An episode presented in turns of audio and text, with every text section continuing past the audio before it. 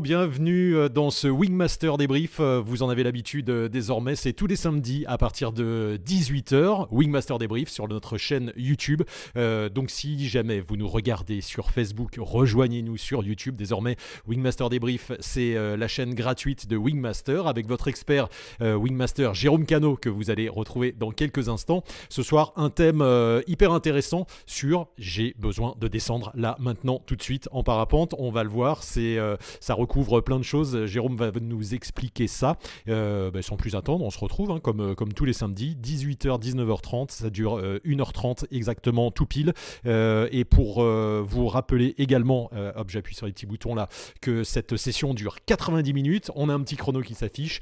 Et surtout, abonnez-vous à la chaîne YouTube en cliquant sur abonnement. Et il y a une petite cloche également que vous pouvez faire euh, sonner pour être prévenu de tous les lives. De toute façon, euh, c'est tous les samedis 18h, que ça soit un live ou que ça soit euh, un, contenu qu'on a enregistré et programmé avant.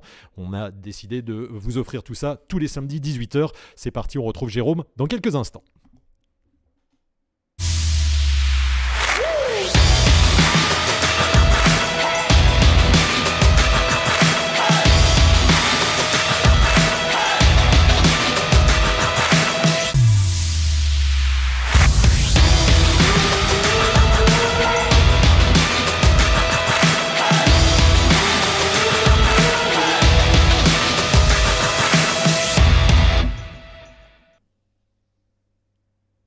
Hello Jérôme. Eh bien le bonjour à tout le monde. Ça va? Bienvenue. tu, nous reçois sur la Lune, là c'est bon? Très bien, super. Dans ton module lunaire, parfait. Euh, Jérôme, tous les samedis 18h, Wingmaster débrief. Merci encore une fois de nous accompagner pour, euh, pour ce live. Ce soir, c'est un live avec un chat euh, en direct. On a déjà plein de, plein de gens qui sont avec nous ce soir et qui nous font des petits coucous. Regarde, j'ai des, les, ah oui, je vois. Ça y est, voilà, voilà. Il y a du monde. Il y a du monde déjà. Raconte-nous un petit peu de quoi il va s'agir ce soir. on a fait une thématique, c'est j'ai besoin de descendre euh, là tout de suite maintenant. Il faut que je descende. En parapente, on a l'habitude de monter, mais euh, descendre, des fois, ça peut s'avérer compliqué. Donc euh, on, va, on va expliquer tout ça ce soir. On a 90 minutes, il reste, tu vois, 1h27, il y a un chrono maintenant, donc c'est à toi. Alors c'est parti, oui, ce, thème, je, souhaite descendre rapidement. C'est un, thème qui est assez récurrent, qui arrive dans la progression. Comme tu l'as dit au début, on cherche à, à, monter, à rester en l'air et tout. On se pose pas trop la question de, comment on va descendre, pourquoi il faut descendre, comment on peut éviter les situations où il faut descendre. Donc on va discuter de ça ce soir. Ouais, impec. Il y a plein de, situations. Euh, on va en parler. On rappelle avant de commencer, euh, de rentrer dans le vif du sujet, que Wingmaster c'est une masterclass, euh, masterclass que tu animes avec brio. Il y a tous les gens qui ont investi dans cette masterclass sont hyper contents. On n'a que des retours positifs. C'est une masterclass qui regroupe toutes les techniques du parapente. On peut dire que c'est une encyclopédie vraiment en vidéo où tu montres toutes les techniques. Alors pas les techniques, encore une fois, expliquées euh, à des élèves de parapente, mais des techniques que toi tu utilises pour voler. Notamment, il y a un chapitre sur les descentes rapides qui est hyper intéressant et qui permet de voir euh, ben, ce qu'on ne voit peut-être jamais en école, comment on descend, euh, les techniques que l'on utilise dont tu vas nous parler ce soir. Hein.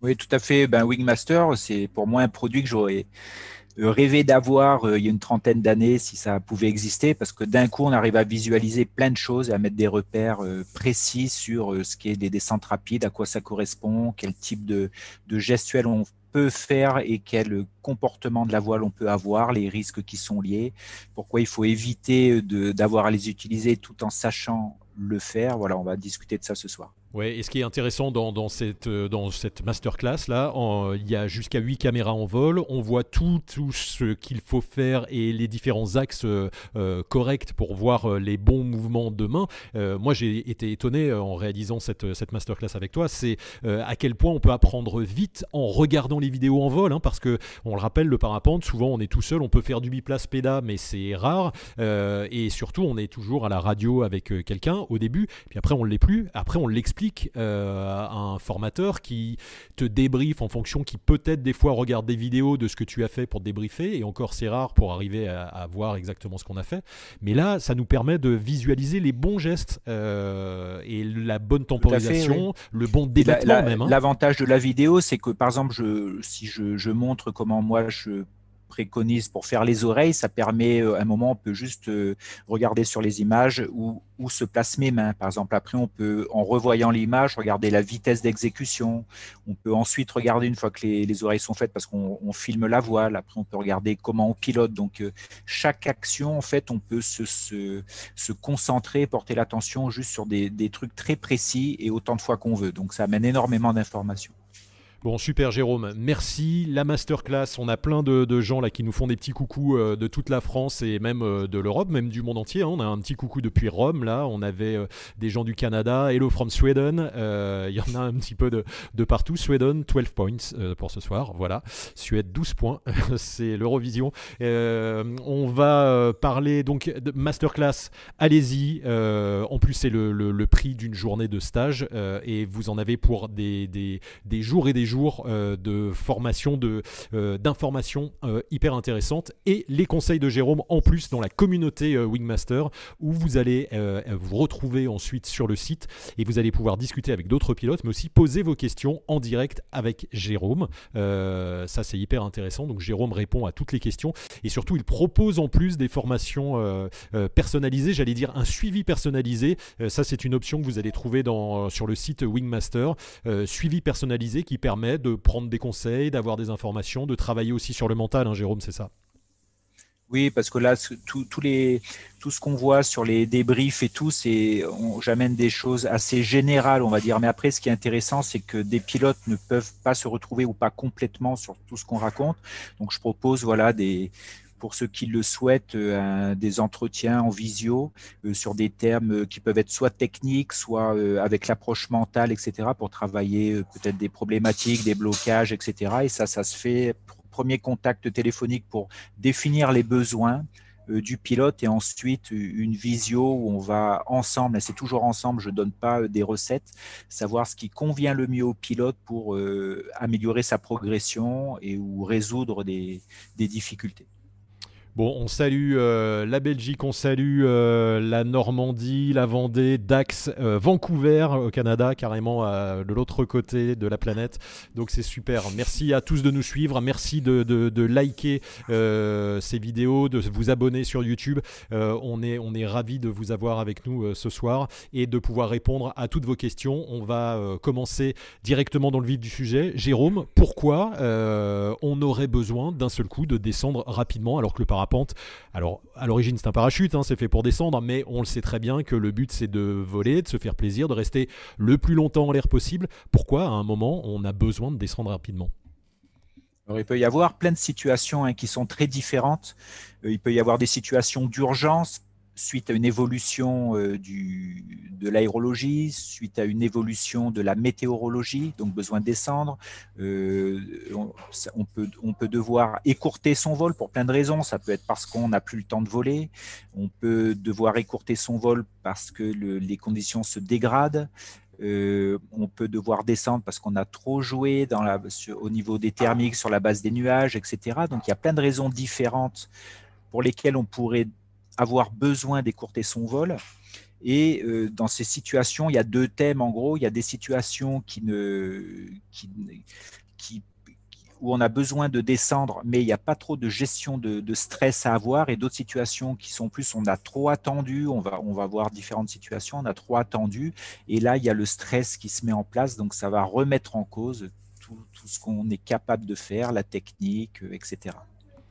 Euh, on, va, on va en parler et on va voir des images également euh, sur, sur, pour que tu nous débriefes euh, tout ça. On pourrait peut-être commencer par une petite vidéo que je t'ai proposée directement, qui, qui, me concerne, Jérôme, si tu le souhaites, pour se mettre dans le vif ah du oui, sujet. Oui, très bien. Voilà, comme ça, ça permet de voir. Et juste pour dire qu'on n'est pas obligé pour comprendre pourquoi il faut descendre, de se mettre dans, de voir que des images de trucs catastrophiques et tout, vous allez voir dans quelle situation ça devient, euh, des choses simples peuvent devenir compliquées en fait. Ouais, c'est ça. C'est surtout ça, et on va le, voir tout de suite. Euh, d'ailleurs, si vous avez des témoignages à nous apporter, n'hésitez pas à le faire en commentaire. Euh, Mathieu nous dit Maman, j'ai faim, j'ai froid, j'ai envie de faire pipi. envoie le 3-6, envoie les 3-6 Enzo. c'est exactement ça. Hein, c'est oui, parce qu'il peut y avoir le plaisir aussi, hein, le plaisir d'aimer descendre par rapport aux sensations que ça procure, etc. Oui, quand on a, fait, on a fait des bons vols, on est, de stress. Oui, on est bien monté, on est dans les nuages, enfin à limite nuages, on s'est bien promené, et puis on a voilà, puis maintenant on a envie de descendre et d'aller s'amuser. On peut envoyer, euh, on peut envoyer un petit peu du. Ce n'est pas obligatoirement une situation stressante, hein. voilà. Mais on va aussi par... on parlera des deux. On va parler des deux et on va commencer tout de suite par ma pomme. Je me suis, euh, j'ai accepté, voilà, d'être, euh, d'être, que tu puisses te, te, moquer un petit peu. Non, non, mais c'est hyper intéressant. Euh, contexte, ça m'est arrivé cet automne. Petit vol, j'avais volé la veille. petit vol tranquille d'automne, que de la descente. Et j'y retourne le lendemain matin, même endroit. et je vais te montrer les images. Tu vas pouvoir nous les commenter. Sauf que là, on est en régime de sud et de fun et c'est plus la même. Donc euh, voilà le contexte. Euh, vas-y, tu, tu, connais un peu les images. Ouais, donc par rapport à ce que tu m'as dit, voilà, donc tu redécolles sur un même euh, sur le même spot que tu connais. Il fait, vous avez vu, le soleil est très beau, le ciel est très beau, le temps est bon. Par contre, l'évolution météo a changé, c'est-à-dire que là, tu voles aux alentours de Salanches, Megève, et on a une, on a en fait du vent du sud qui était prévu à la météo avec qui arrive par la gauche. Fun. donc le fun, ça veut dire qu'on peut voler dans le, le fun apparaît dans les Alpes du Nord à partir de, avec du vent du sud, souvent à partir d'Albertville jusqu'à Chamonix et plus loin. Donc là, Albertville est sur la gauche pour situer et Chamonix, ça serait sur la droite, voire un petit peu derrière. Donc, euh, Derrière, voilà. Et on voit que dès que je décolle, en fait. On a du vent euh, météo de sud qui arrive, tu es face au vent météo qui est en train de se renforcer. Donc et dès que je décolle, moi je regrette. À peu hein. près. Par je, contre, ça je regrette tout de suite. Ça commence à monter un peu partout. Hein. Quoi, ça Ouais, ouais, dès, que j'ai décollé, je regrette hein, parce que ça, ça bouge dans tous les sens. Quoi ça commence à bouger, on voit qu'il y a du roulis, on voit que, as des, que tu commences à piloter, que tu as besoin de piloter, etc. Voilà, c'est des, des bonnes amplitudes en roulis, t'engages. Euh, et là, tu as de ce que tu m'as dit, tu commences à avoir envie de décourter ton vol parce que tu te rends compte que les conditions euh, globales sont pas propices au vol, tu as envie d'aller poser. Donc, je commence par une petite oreille là tu commences à voilà, faire une petite oreille à droite, etc. Donc, ce qu'on peut déjà dire, c'est que tu te rends compte que les conditions ne sont pas bonnes, mais en l'air, donc tu dois bien gérer jusqu'en bas ton vol. Et euh, il y a du stress qui apparaît. Et ce qui fait que tes actions pour descendre, elles ne sont pas franches. En fait, tu fais une oreille, mais ça dure pas longtemps. Donc finalement, tu n'as pas, pas les conséquences de ce que tu souhaiterais faire, c'est-à-dire augmenter ton taux de chute ou dégrader ta finesse. Là, je fais une petite oreille et tu vois, je passe tout de suite, j'arrête et je me mets à faire du pumping d'un seul coup. Voilà, je euh, il faut que je trouve autre chose. Une autre manœuvre qui serait, elle, pour dégrader euh, la finesse et peut-être pour aller poser sur les champs qui sont en dessous. Et, euh, et bon, on voit que ça ne fonctionne pas comme tu le souhaites, donc tu réessayes les oreilles, etc., des deux côtés. Et là, en fait, je me rends compte en, faisant ces grandes oreilles là que je me fais complètement dériver sur la droite. Donc le vent est plus fort que ce que je pensais. Et euh, voilà, quand je me mets face au vent, je n'avance pas. Quoi. Je... Et là, d'ailleurs, on voit en dessous voilà, les terrains où tu souhaiterais poser. Et là, tu t'aperçois que ta vitesse sol est très faible. Hein, de ce que tu m'as dit, le vent vient de la gauche, de la vallée. là. C'est ça. Et tu vas essayer de mettre de l'accélérateur. Voilà, tu as un peu plus de la moitié de l'accélérateur, mais c'est pas pour ça que ça avance plus.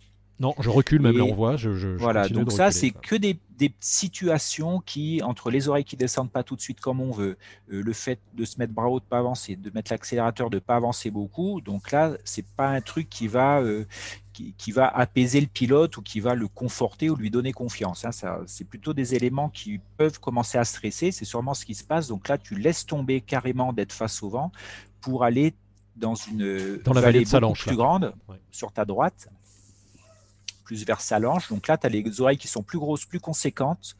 Donc là, ça doit mieux descendre. Et en fait, non. Là, je suis grandes oreilles et on entend le vario. Je continue de monter en fait. Donc là, je commence un petit peu parce que le, on va dire que le régime de sud arrive face à moi là. Et dans la vallée, je sais qu'il y a moins de vent, mais j'essaye plein de techniques et je n'arrive pas à descendre. Et, j'ai une sorte de viscosité mentale qui fait que je ne sais plus quoi faire. Tu vois, je me mets à faire un 3-6 en lâchant une oreille, en disant petite oreille 3-6, ça va faire quelque chose. Et en fait, on entend le vario. Je continue de monter.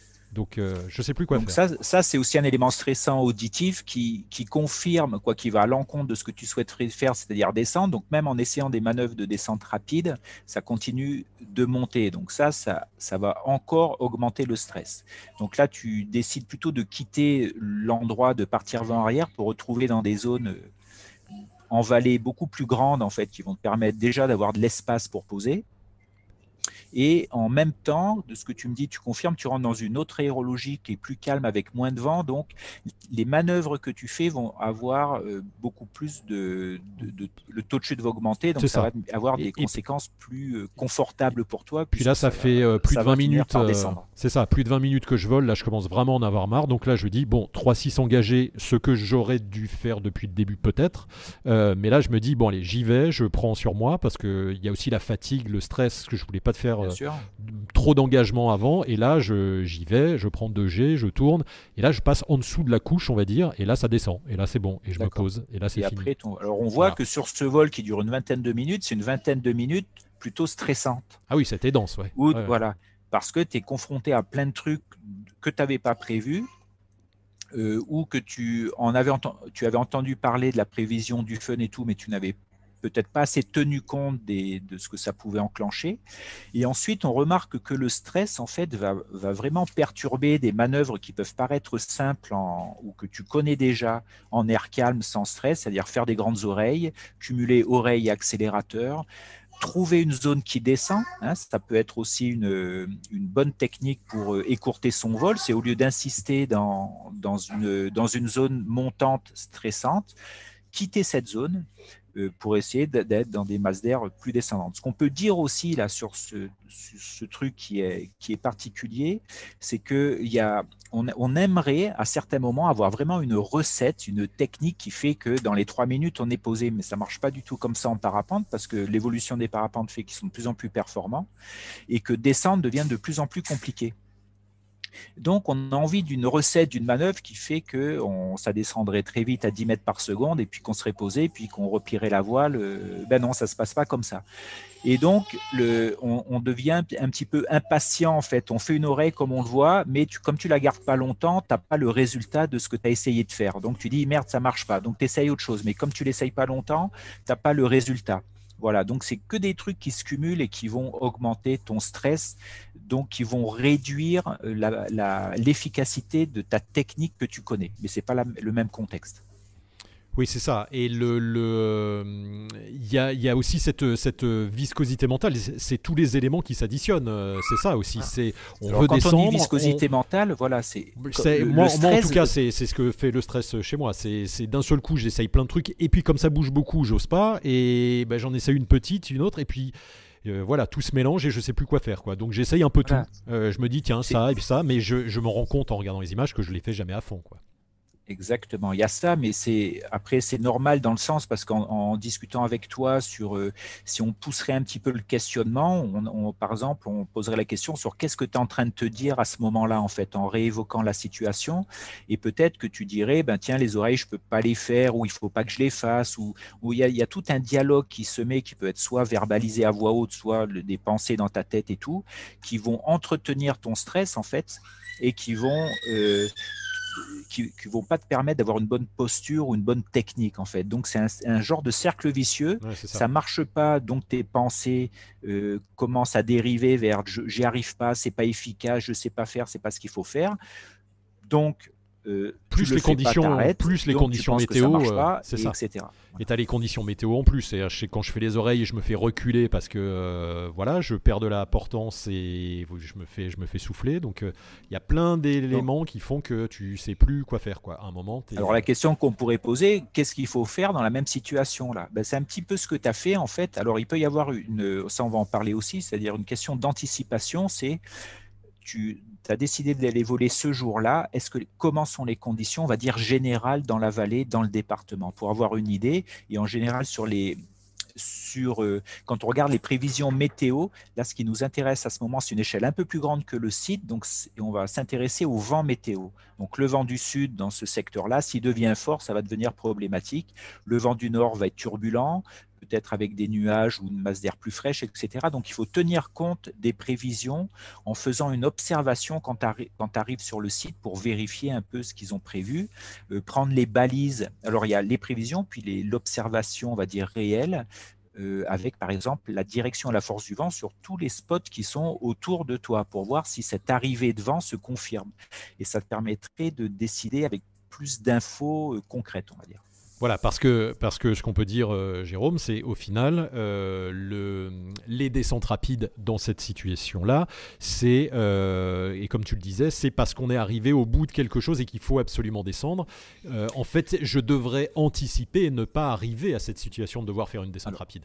Tout à fait. Il y a une, une, une des une des démarches à faire, c'est de tenir compte de la prévision que tu as fait, puis de l'observation pour dire je décide de voler ou pas. Ce qui fait que pas, tu ne vas pas en vol dans le même état d'esprit, puisque si par exemple les conditions sont turbulentes, etc., si tu décides de te mettre en l'air, tu sais que tu vas te mettre en l'air dans des conditions turbulentes. Donc tu n'auras pas le même état d'esprit, tu auras peut-être un état d'esprit plus vigilant, euh, plus attentif, peut-être que tu vas agir plus vite euh, pour anticiper en vol, pour écourter ton vol, ou etc. Peut-être tu vas poser tout de suite ailleurs. Voilà, tu vas pouvoir faire une action. Tandis que là, comme tu ne tiens pas compte de la prévision de départ, que tu n'en tiens pas assez compte, ce qui, fait que tu te retrouves surpris en l'air, en fait, où tu te dis, oulala, mais c'est c'est autant que ça. Donc tu rentres dans une espèce de d'entonnoir où il faut sortir de ce truc-là, mais tu dois gérer ta voile jusqu'au sol.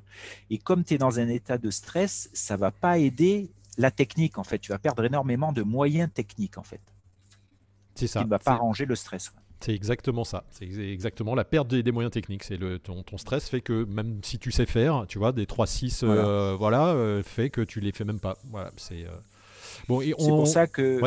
Vas-y, vas-y. C'est pour ça. Ben, c'est aussi, je vois passer deux trois questions. Oui, on va, on va, on va attaquer. Comment descendre Voilà. On va, on va parler de quelles sont les différentes, les différentes manœuvres de descente rapide. Et donc, euh, justement, là, il y a euh, quelqu'un qui pose la question, euh, j'y arrive. Psy qui dit Tu as tes freins en main quand tu fais les oreilles. étant novice, on m'a appris que lâcher les freins pour faire les oreilles et piloter à la sellette. Quelle est la manœuvre adéquate pour un initié? Non, non, là, il faut être clair. Hein. Pour faire les oreilles, il ne faut pas lâcher les commandes. Ça sert strictement à rien. Il faut garder tes commandes, ne serait-ce que pour réouvrir les oreilles. Et tu peux garder les commandes en, main ou en bracelet comme tu veux. Ça n'a pas d'action, en fait, sur le, fait d'avoir les oreilles. Et bien sûr, tu, ne peux, une fois aux oreilles, ne piloter qu'à la sellette. Mais effectivement, là, moi, c'est en bracelet. Ça passe à l'intérieur et tu fais les oreilles. Mais tu lâches pas les commandes, sinon après. Euh, non, mais surtout que ça sert à rien de les lâcher. Ça, Il faudra que quand tu veux réouvrir ta voile, si elle se réouvre pas seule, il faudra de nouveau rechercher ta commande. Donc c'est du temps perdu pour rien. Quoi. Euh, Simon qui demande comment réussir à descendre quand on s'est laissé surprendre par avant à 35 plus rafale à 65 km/h. Moi j'étais pas loin de la situation. Renforcement du vent très brusque avec de très nombreuses fermetures. Donc il a vécu quelque chose d'un peu plus fort. C'est ça qui est bien compliqué, c'est-à-dire que en parapente, on, vole, on vole entre 35 et 40 km haut, on a un taux de chute d'environ 1 mètre par seconde ou un peu plus. Donc ça veut dire que c'est l'engin typique qui n'avance pas et qui ne descend pas. Ou plutôt c'est l'engin volant le plus simple qui existe parce qu'on peut décoller à pied parce que ça va pas vite, euh, qui tient dans très peu de vent ou dans des ascendances très faibles et, donc, il faut bien le payer par quelque chose, c'est-à-dire que pour descendre, ça va devenir compliqué. Au niveau déjà technique, il y a des manœuvres simples, mais vous, allez vous apercevoir rapidement que quand la situation euh, dans du thermique, par exemple, à 2-3 mètres secondes, qui n'est pas du thermique fort, qui n'est pas des ascendances fortes, mais si vous avez besoin de descendre là-dedans, si vous faites les oreilles, vous n'allez pas descendre, ça va, on va se maintenir euh, euh, à la même hauteur sol en fait. Donc on va se rendre compte dans la progression que descendre fort en parapente, ça devient très compliqué. Donc votre porte de sortie, ça serait plutôt l'anticipation ou d'autres choses. Euh, parce que vous allez, dans la progression, par exemple, on apprend très vite à faire les oreilles. C'est un truc qu'on apprend au 15e vol, au 20e vol, ça s'apprend très vite. on trouve ça bien, c'est sympa, etc. Mais dans une situation où il faut descendre, ça descend pas beaucoup, en fait. Voilà.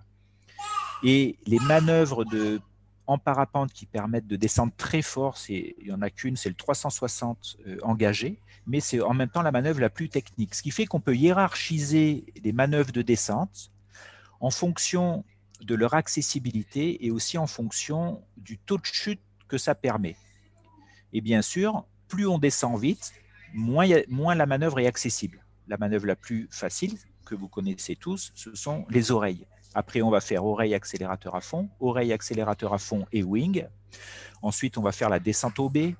Après, on va faire les 360, etc. Ça, on va dire, c'est dans un contexte euh, non stressant, avec de l'espace, pas de relief, une aérologie calme, etc. Mais ces mêmes manœuvres, alors déjà, il faut les maîtriser. Et ensuite, ces mêmes manœuvres, si vous les mettez dans un contexte aérologie mouvementée, comme euh, le, pilote qui vient de parler, quand ça bouge, etc. Si vous mettez ça avec, par exemple, de la non-visibilité, vous êtes euh, dans un nuage, par exemple, dans une aérologie turbulente et que le relief est pas très loin et qu'il y a du vent, là, vous êtes dans le, contexte euh, pire que dans lequel vous pouvez être, donc ça devient très compliqué. Il n'y a plus de recettes à ce moment-là. On va en parler d'ailleurs des, nuages et des ascendances. C'est une des raisons aussi de, euh, voilà d'être coincé dans un nuage, de vouloir descendre rapidement.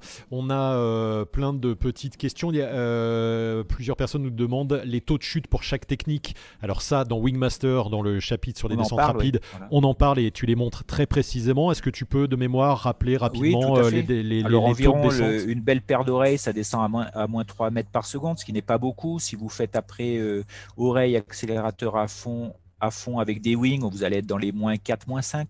Une descente au B, c'est environ moins 6, moins 7. Après, voilà, ça peut être descendre plus ou moins vite en fonction euh, de la voile, par exemple. Ensuite, le 360, euh, après, on peut avoir un 360, pas énormément rapide, mais avec une oreille extérieure maintenue. Ça permet de descendre environ à 5-6 mètres secondes, mais sans tourner très vite. Donc, c'est plus acceptable pour, euh, pour physiologiquement et pour, les, et pour diminuer une trop grande perte des repères. Et après, le 360 engagé, là, on peut dépasser les 10 mètres, 15 mètres, 20 mètres, mais ça demande énormément d'expérience et de l'entraînement. Et parfois, cette manœuvre qui descend très fort ne peut pas être réalisée parce qu'il y a du vent, par exemple, qui vous emmène dans une zone qui n'est pas posable ou vous ramène vers le relief, etc. Donc, il va falloir prioriser c'est pour ça qu'après, ça devient compliqué, qu'il faut déjà la base, ça serait bien de maîtriser des manœuvres de descente rapide. Si vous arrivez à toutes les maîtriser, c'est super, mais des fois, on ne maîtrise pas toutes les manœuvres. Une fois qu'on a ce bagage de, manœuvres maîtrisées, ensuite, il va falloir choisir laquelle faire dans le contexte euh, dans lequel vous êtes, aérologique, visibilité, euh, du vent, de stress, etc. C'est sûr que c'est peut-être plus facile de faire des oreilles quand on est stressé que de faire, euh, je ne sais pas, euh, les oreilles avec l'accélérateur à fond dans une aérologie turbulente, par exemple. Voilà, je vous donne. Après, il faut prioriser les choses, les choisir en fonction d'un contexte. C'est pour ça qu'il y a une grosse différence entre le bagage technique maîtrisé et le contexte dans lequel on va, on va l'utiliser. Charlie est d'accord avec toi, on l'entend, euh, il se fait entendre.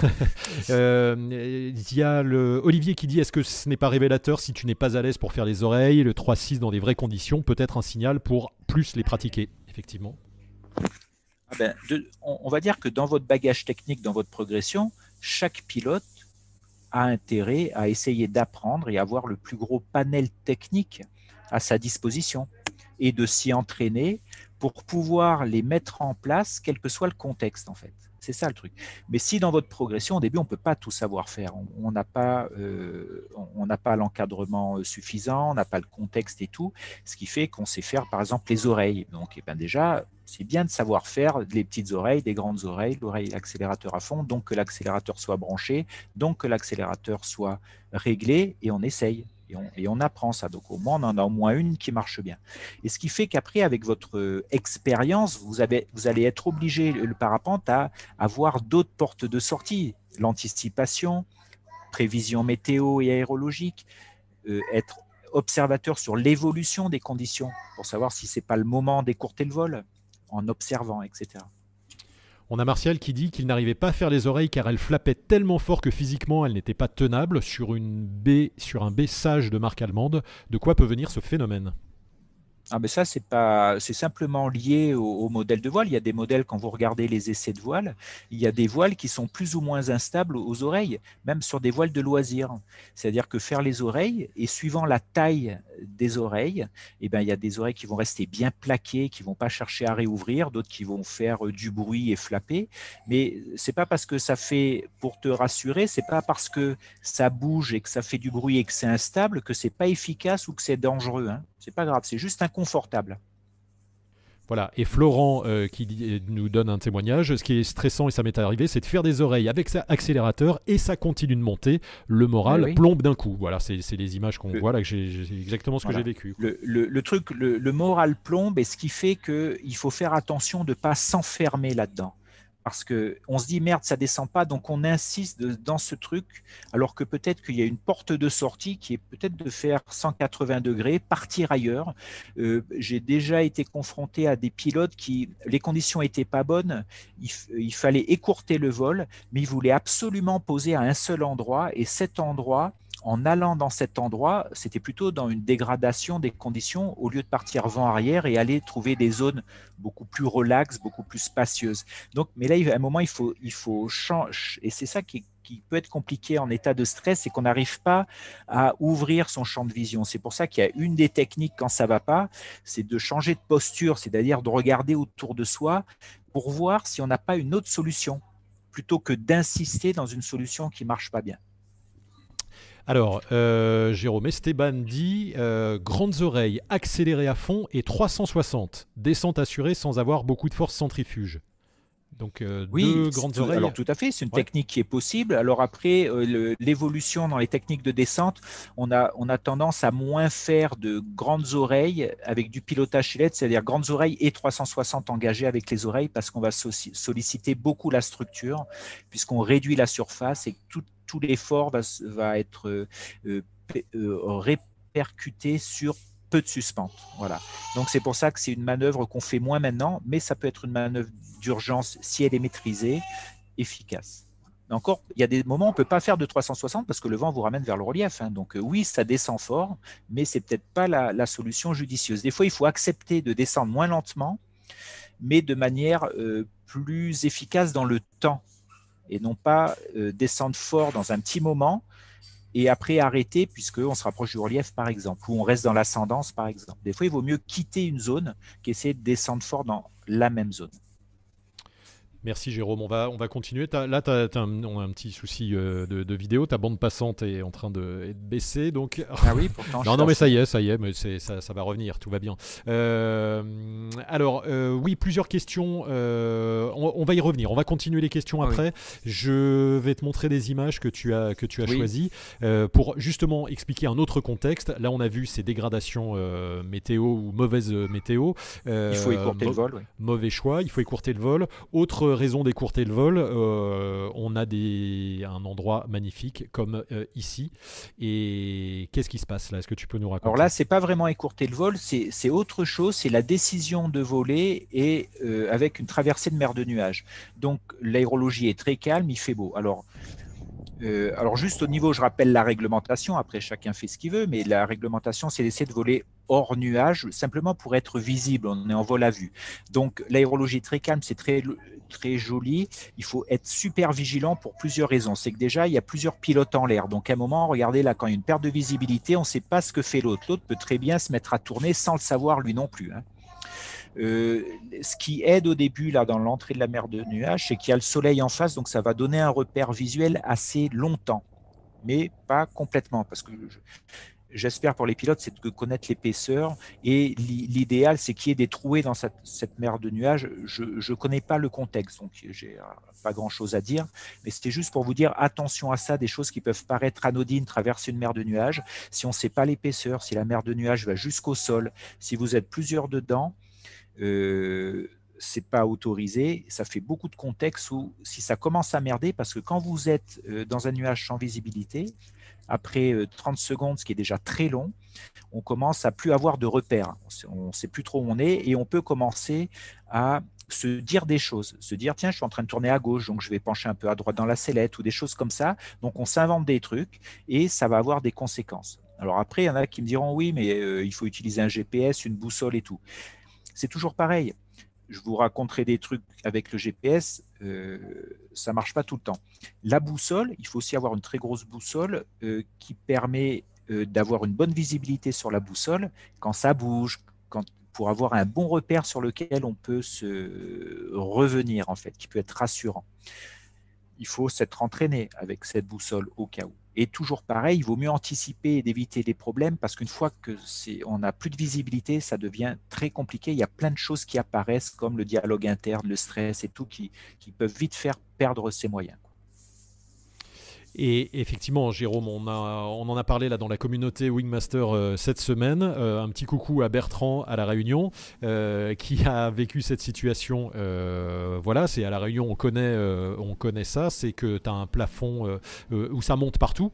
Bertrand, qui a pas beaucoup d'heures de vol, monte, monte et s'est fait surprendre, plaqué contre le nuage et rentrer dans le nuage avec impossibilité de descendre. Et comme il est jeune, il est jeune parapentiste, les oreilles, ça marche pas. Pareil, il essaye des techniques un peu différentes. Et là, il est l'angoisse commence à monter. Donc, euh, c'est euh, comment, comment tu gères Alors là, ce, que, que, que, ça amène, en fait, cette expérience, c'est que quand, dans le début de la progression, comme on cherche à monter, dès que ça commence à monter, on rentre dans une phase euh, de, de grande confiance, on rentre dans une phase euphorique, donc ça monte, et plus on va s'approcher du nuage, s'il y a un cumulus, on ne parle pas de nuage dangereux, hein, c'est un cumulus tout simple.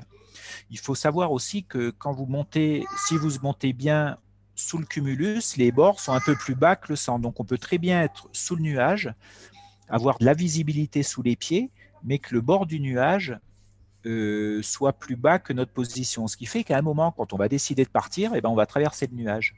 Et on risque de le traverser en montant. Donc là, c'est là où il faut se dire, tiens, ça monte facilement, ça monte partout, je me rapproche du nuage. Il faut arrêter de monter, mais volontairement, pour anticiper ce problème-là. Parce que si on attend d'être dans le nuage en se disant, oui, mais je ferai les oreilles sur Wingmaster, Jérôme, il fait les oreilles, ça descend, on va vite se rendre compte de la limite de, ça, puisque euh, quand on va rentrer dans le nuage aussi, on va plus rien voir, on va commencer à, flipper, et la formation du nuage va accentuer un peu la vitesse du thermique.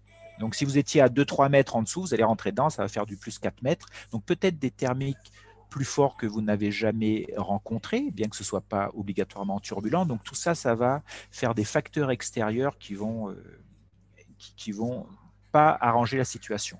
Les pertes de repères visuels, c'est l'enfer. Hein. Quand on a un perte on ne sait plus où on est, on ne sait pas dans quelle direction il faut aller. C'est pour ça qu'il faut aussi anticiper. Euh, avant d'arriver dans les zones nuageuses où on va perdre la visibilité, il y a, on peut anticiper de deux manières. C'est déjà avant de prendre, avoir des repères au sol visuels euh, avant de ne plus les avoir, savoir où on est avant de ne plus savoir où on est, et aussi quitter le nuage, quitter l'ascendance assez tôt pour que votre ligne droite qui va monter dans le thermique finisse en bordure de nuage et non pas finisse dedans. Donc des fois, il faut finir très, il faut arrêter de monter assez tôt. Et on peut dire que si vous montez dans le nuage et qu'ensuite vous cherchez à descendre, euh, c'est anti-performant en fait. par exemple, quand on est en cross ou en compète, déjà on n'a pas le droit de rentrer dans les nuages, mais on fait tout pour ne pas avoir besoin de faire les oreilles. Ça va à l'encontre euh, d'avancer. Sinon, si on doit faire les oreilles pour descendre, on perd un temps dingue.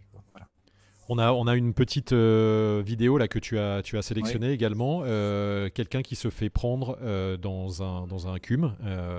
tu nous racontes Et surtout, c'est pas qu'il se fait prendre, c'est que c'est ça qui est. On se fait pas prendre, on se fait pas aspirer dans un cumulus. Là, il continue à monter avec un vario à peu près à plus 4, plus 5, comme ça, ça bille bien. Il continue à tourner. Donc volontairement, il continue à monter.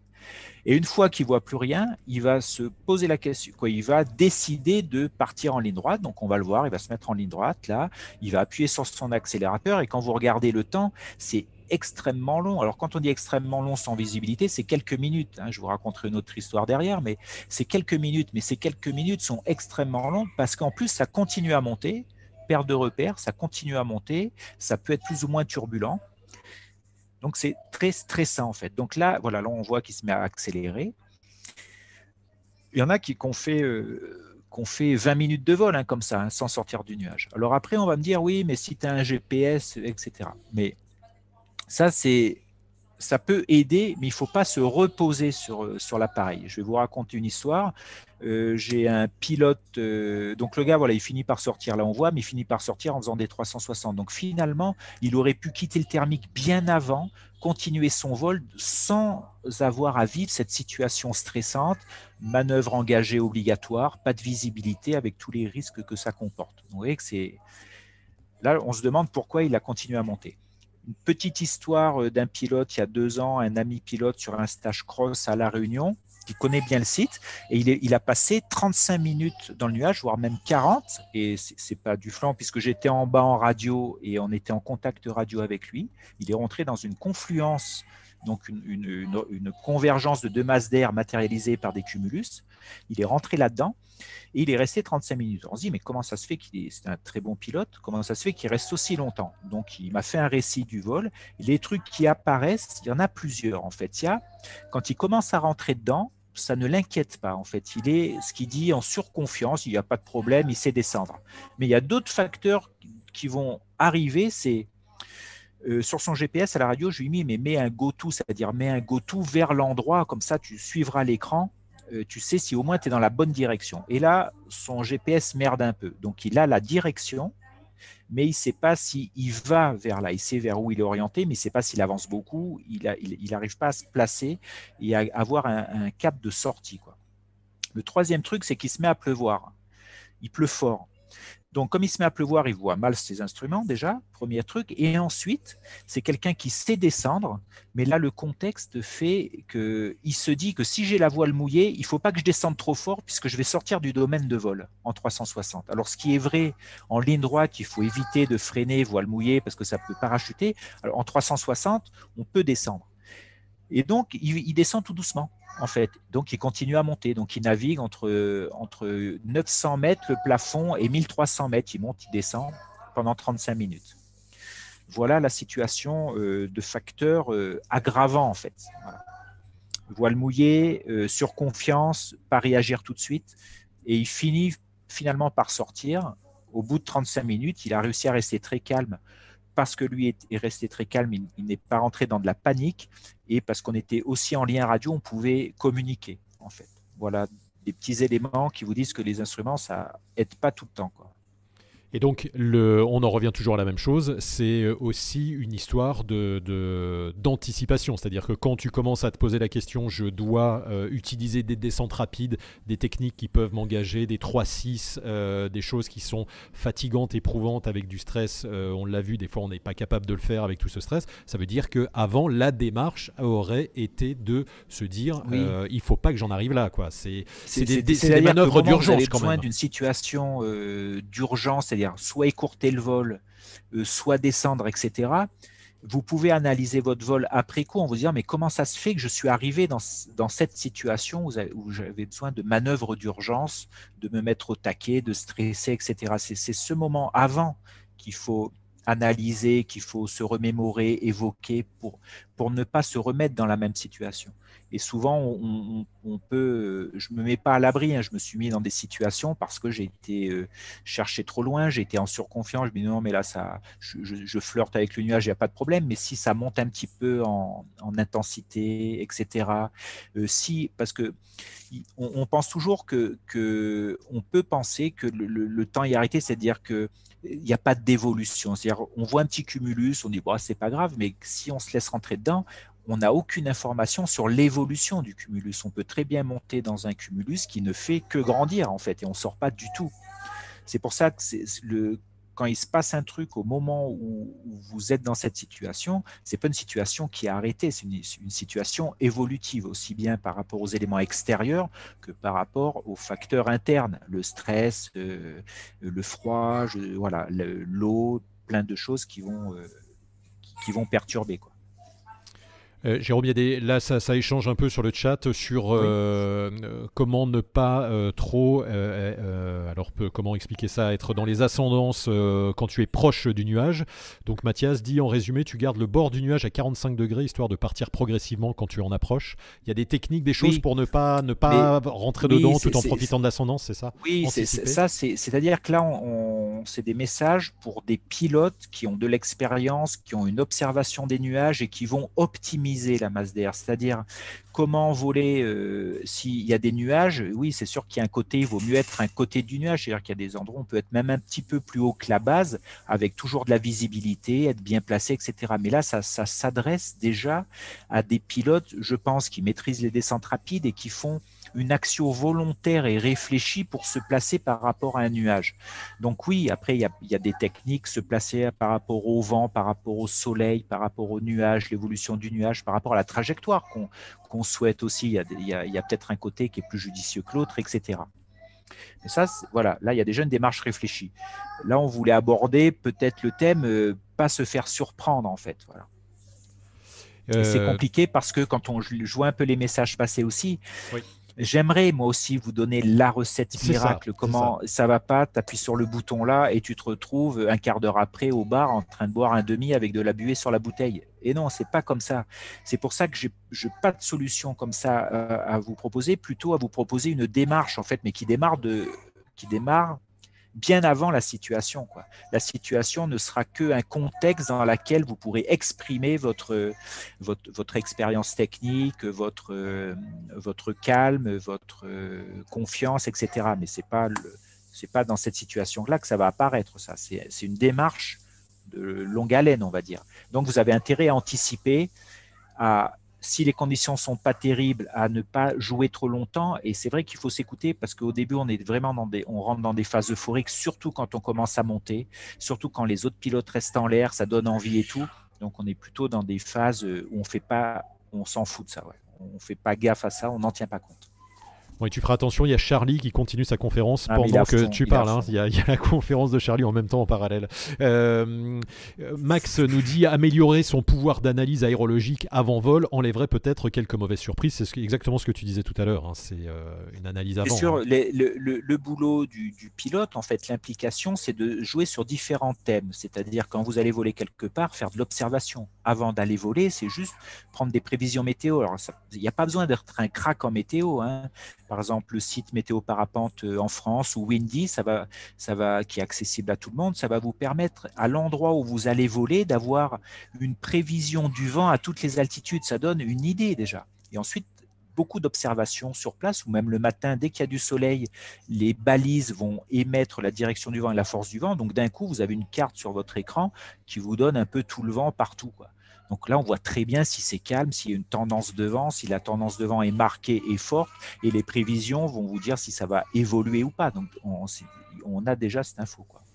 Bon, là, on parle de, préparation, effectivement, pour anticiper les descentes. Euh, on revient à notre, à notre euh, centre du, sujet de ce soir, qui est je dois descendre maintenant. Donc, on a vu euh, monter dans les ascendances et avoir besoin de descendre, des conditions météo pas top, et voilà. et là, on a dégradation des, des, conditions météo. Là, on, effectivement, tu, tu, dis, il y a beau avoir de la prévision, il y a aussi une évolution météo qui peut-être n'est pas prévisible comme l'arrivée d'orage, par exemple. Hein. Tout à fait. Mais alors après, on va se dire qu'en cross, euh, voilà, là, je vous ai montré cette vidéo. Alors, on en a reçu plusieurs hein, qui sont toutes très sympas. Celle-là, en fait, on, voit quand vous regardez, le ciel est très beau. Et au fur et à mesure qu'on entend hein, le commentaire du pilote, donc ils sont en pleine. Hein, vous avez vu, il n'y a, pas de, a pas de vallée, on dirait pas de problème de vent, de posée, etc. Par contre, le pilote, regardez, il, fait des, il donne des informations comme quoi on commence à voir des. Regardez le rideau de pluie qu'on voit au fond. Donc, on a une évolution de la masse d'air qui est assez marquée, qui est visuelle. Euh, la taille des cumulus, c'est de plus en plus grand. Euh, les bas sont de plus en plus sombres, ce qui veut dire que les nuages sont de plus en plus épais et en plus ils ont des très bons variaux. Donc ça, c'est des signaux d'alarme. Ça ne veut pas dire que c'est dangereux, hein, mais ça veut dire qu'il faut en tenir compte et suivant votre expérience, vos objectifs euh, de vol, etc., ben vous allez orienter la suite du vol, soit les poser, soit partir de la zone, euh, voilà, en tenir compte. Donc là, c'est bien de l'observation de l'évolution des conditions et on s'y adapte. Jean-Louis dit euh, base des nuages foncés, développement vertical égale, danger, il faut fuir. Eh ben, et alors égal danger, oui, c'est-à-dire que l'évolution. Attends, Jérôme, tu as, la main sur ton micro. Oui, oui. l'évolution ne va pas aller vers du plus calme là. Hein. ça va, ça va plutôt vers une, dégradation avec des rideaux de pluie, etc. Donc c'est matérialisé. Et après, suivant l'expérience, eh ben, on va attendre plus ou moins quoi en fait. Mais il faut en tenir compte. C'est sûr que le cumul, augmentation de la taille des cumulus, une, base plus noire, des rideaux de pluie et sûrement des prévisions qui allaient vers une instabilité plus marquée, euh, voilà, là on a de l'observation en direct.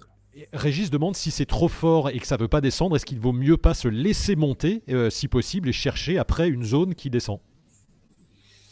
Alors, oui et non, parce que te laisser monter, mais si c'est matérialisé par des nuages, peut-être tu ne vas pas te laisser monter dans le nuage. Hein. Donc après, il faut essayer de partir. Euh, se laisser monter, j'en sais rien, c'est très particulier, euh, alors que tu souhaites descendre et te laisser monter. Donc là, il faut, ah, il faut être sûr de ce que tu fais. Peut-être que te laisser monter va te permettre euh, de partir plus loin, de sortir de la zone. Mais si c'est réfléchi, te laisser monter pour voir après, je je sais pas. Je sais que moi, perso, c'est, ça fait c'est, compliqué de, de souhaiter à un moment écourter son vol, descendre et de chercher une solution, mais peut-être qu'il faut le faire aussi, dans se laisser monter pour que ça ouvre d'autres portes de sortie. Voilà. Et c'est dur de dire, il faut faire ci, faire ça. Oui, et Julien demande, euh, en, en, disant c'est certainement complètement bête, mais je me demandais si on, on se retrouve aspiré par un cume, est-ce que tirer le secours peut être une solution?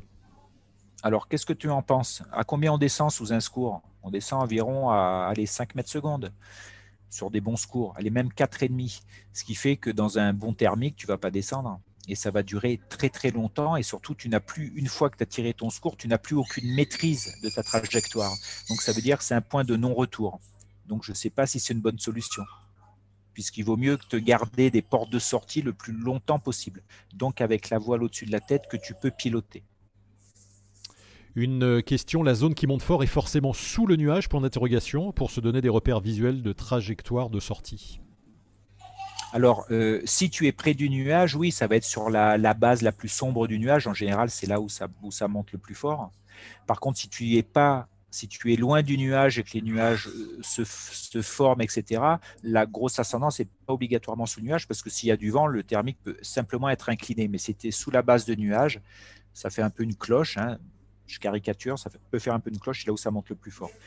Et ça peut aussi monter plus haut, pas obligatoirement plus fort, s'il y a du vent, si le nuage est comme ça avec du vent qui est comme ça, cette zone-là au vent peut aussi te permettre de monter plus haut que la base du nuage. On continue là, Jérôme, dans cette même euh, thématique avec, euh, avec les nuages. Là, c'est au Markstein. Euh, et là, le pilote choisit d'aller de. Hein, toujours pareil. De, ah oui, alors là, ce qui est étonnant sur cette vidéo, regardez-la en même temps que moi, c'est-à-dire que là, il y a un bon cumulus, ça monte bien. Il décide d'aller là-bas. Et c'est ça que je ne comprends pas, alors que si vous regardez la vidéo, sur la gauche, il y a beaucoup d'espace en fait. Et il choisit une ligne droite montante en étant sûr qu'il ne va pas avoir de la visibilité. Donc c'est ça qui est étonnant, c'est cette décision. Je ne sais pas comment ça se fait qu'il prend cette décision. Donc il décide ensuite de faire les oreilles, un peu d'accélérateur, un virage. Donc il commence à faire des manœuvres un peu, un peu plus, euh, un peu plus toniques, on va dire. Euh, voilà. Donc en regardant, on voit bien qu'il n'est pas, c'est pas serein de la situation dans laquelle il est. Et la question, c'est comment ça se fait qu'il a décidé d'aller là-bas avec ce qu'il voyait et ce qu'il était en train de vivre, c'est-à-dire c'était en train de monter, puis il va dans le il va droit dans, le truc alors qu'il avait le choix de partir à gauche. Peut-être c'est simplement rejoindre des potes qui sont devant. Hein. Donc là, c'est un choix de trajectoire que j'ai trouvé euh, surprenant. Il faudrait en parler au pilote. Et, tu vois, dans le commentaire, il, le met, euh, on a l'impression qu'il s'amuse même. Alors est-ce qu'il n'y a pas aussi des fois euh, l'envie de s'amuser, de monter, se dire je sais faire une technique de sortie, donc quoi qu'il arrive, je, je risque rien Parce que lui dit hop, un petit coup d'oreille accélérateur pour sortir, un peu flippant quand on ne voit plus rien, mais l'expérience sert, ne pas s'affoler, regardez la boussole et sortir. Moi, je trouve, que ça, c'est être extrêmement confiant. Euh, alors, c'est sûr, si tu fais une petite paire d'oreilles, accélérateur à fond, et puis que tu restes 10 secondes devant, oui. Après coup, c'est pas, c'est, oh, ça aurait été une petite expérience euh, sympathique, euh, etc. Par contre, il y a des pilotes qui ont fait ça et qui sont restés longtemps dans le nuage. Tu vois Donc, c'est le fait, c'est, c'est question d'aller jouer avec. Alors, je vous dirais que si vous voulez jouer avec, essayez de ne pas jouer avec un truc qui monte bien. On a une autre petite vidéo, je ne sais pas si on aura le temps de la passer, où on voit des pilotes qui sont montés assez haut, il y a des formations de cumulus, et les gens naviguent dans une aérologie calme autour des cumulus pour jouer, parce qu'il y a un côté très visuel, ils ont de la visibilité, ils sont à côté des nuages. Ce qui arrive souvent à la Réunion. On vole en face, euh, on vole dans les cirques, très haut le matin, et vers 2000-2500. Et sur la côte ouest, une mer de nuages se forme parce qu'il y a une autre activité thermique. Et quand on quitte le cirque, on va, si on a beaucoup de hauteur, on s'amuse à passer au-dessus de la mer de nuages et, c'est très joli. Voilà, regardez ces images-là. Le pilote euh, est sorti, a de la visibilité et joue à côté des nuages. Donc il y a un côté très visuel, mais là, il n'est pas dans des fortes ascendances.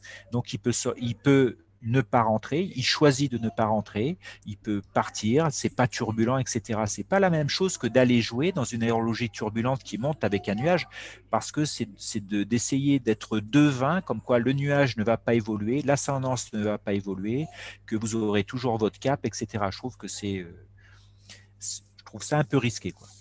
Donc il vaut mieux jouer à côté des nuages euh, que d'aller d'aller s'amuser dedans ou, dessous. Ou à côté des nuages, ou comme on a vu les premières images, alors je rappelle qu'on n'a pas le droit, mais le, au niveau réglementation, mais le truc d'une mer de nuages qui est calme, c'est pas la même chose en fait, hein, que d'aller dans de se laisser rentrer dans un nuage, dans une ascendance qui va s'intensifier avec la formation du nuage. C'est pas la même démarche. Hein.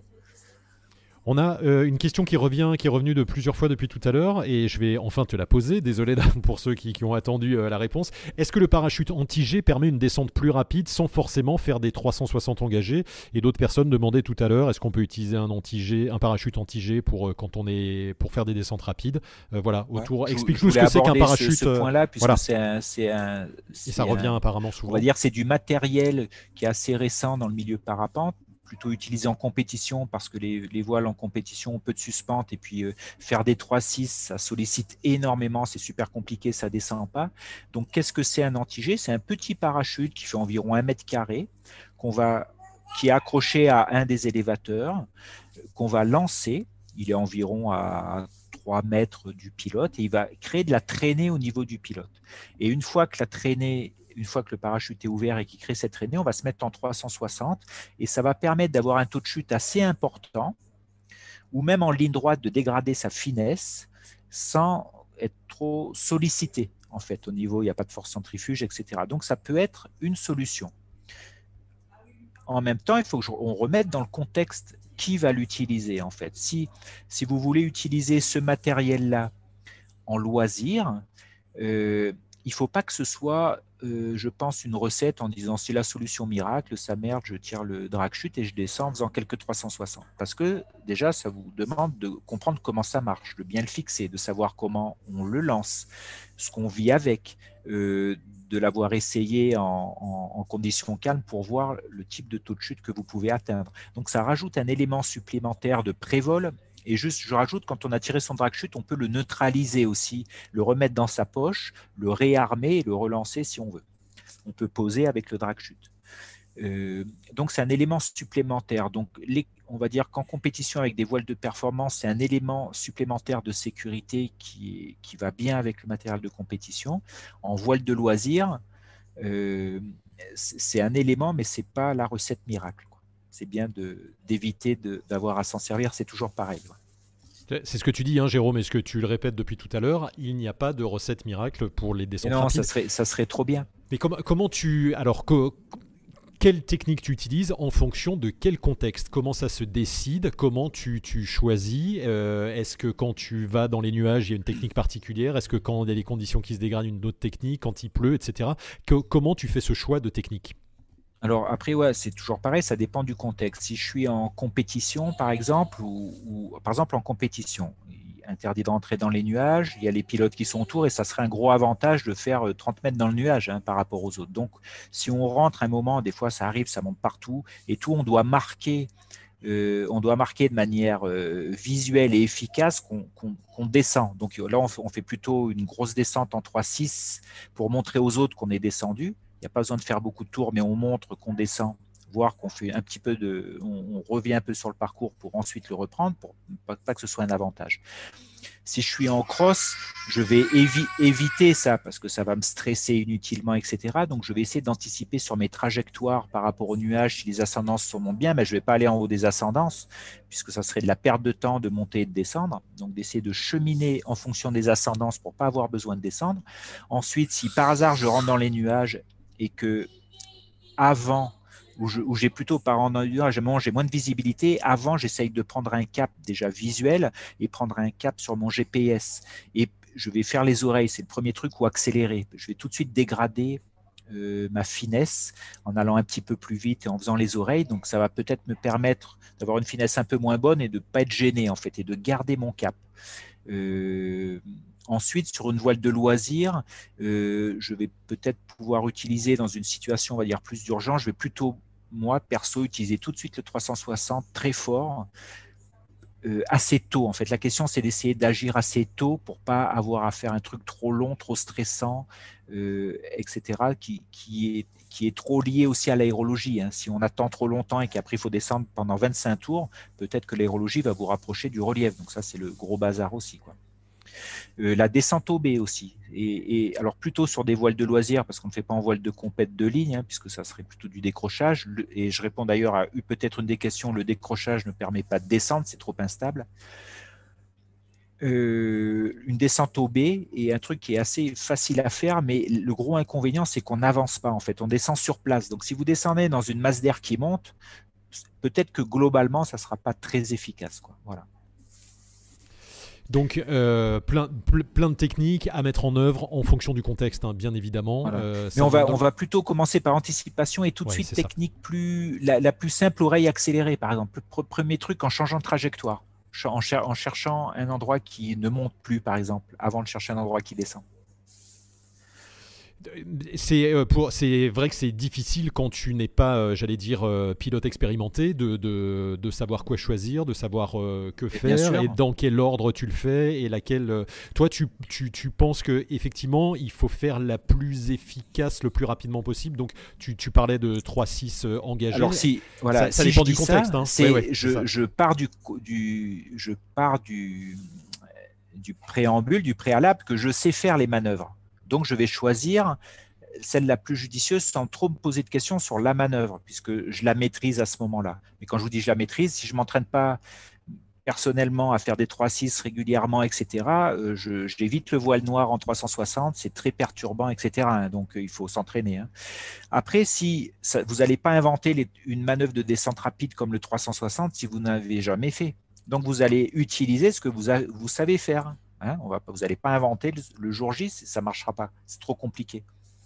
Voilà. Donc il y a déjà ça sur, sur quel socle vous vous basez. C'est pour ça que si vous avez un socle technique avec deux manœuvres, oreille et oreille et accélérateur à fond, ça va être compliqué d'aller jouer ou de pas mettre de l'importance à l'anticipation en fait de pas vous mettre dans des situations compliquées, sinon ça sera compliqué de sortir. C'est important, et ce que tu dis, et c'est, on revient à la situation euh, qu'a vécu Bertrand euh, tout à l'heure, euh, pilote débutant, ça monte partout, et c'est marrant parce que j'ai vécu cette même situation, encore une, à La Réunion, où je me suis fait surprendre assez vite sur, sur tu montes au plaf et tu sais pas redescendre, parce que tu es débutant, tu te, t'es, es content, ça monte, ah, ça y est, enfin ça monte, mais on m'a jamais appris à, redescendre, donc c'est là que tu, C'est-à-dire que, dans la progression, euh, la progression parapente, c'est toujours pareil. On, apprend les trucs après qu'on en a besoin, en fait.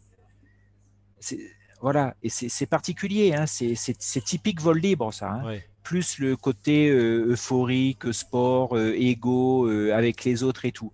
Et la progression, c'est plutôt, on se rend compte, merde, on peut pas descendre. Donc Bertrand, il me dit, bah ça y est, je vais revoir qu'est-ce qu'il y a comme manœuvre, mais après coup, heureusement que ça se passe bien, mais ça, ça met des, des, coups au moral euh, pas anodins, importants, ce truc-là. Comme tu dis, heureusement. C'est dur de, et c'est dur d'être rigoureux dans, la, dans, dans, cet apprentissage vol libre qui est un sport. C'est compliqué d'être rigoureux. Euh, je veux pas être donneur de leçons. Moi, j'ai fait pareil. Je me suis rendu compte de choses. Je dis, mais jamais j'aurais dû faire ça. Et donc, je vais apprendre après coup, en fait. D'accord? Voilà mais il faut se méfier des nuages. Hein. c'est moi, c'est les plus mauvaises expériences que j'ai eues, même sans rester longtemps. C'est, je trouve ça euh, hyper stressant de ne pas voir quoi. Euh, euh, Mathias nous demande comment gérer la force centrifuge dans les 360 engagés. Alors, j'ai en voyant passer les messages, tu as les réponses un peu dans les messages. Là, j'en vois un d'ailleurs de Jean-Claude Rémy qui dit un 360 avec une oreille extérieure. Ça, ça permet de descendre pas fort, pas tourner vite, mais d'avoir un meilleur taux de chute avec moins de centrifugation. Euh, voilà. Et après, il y a l'entraînement en fait.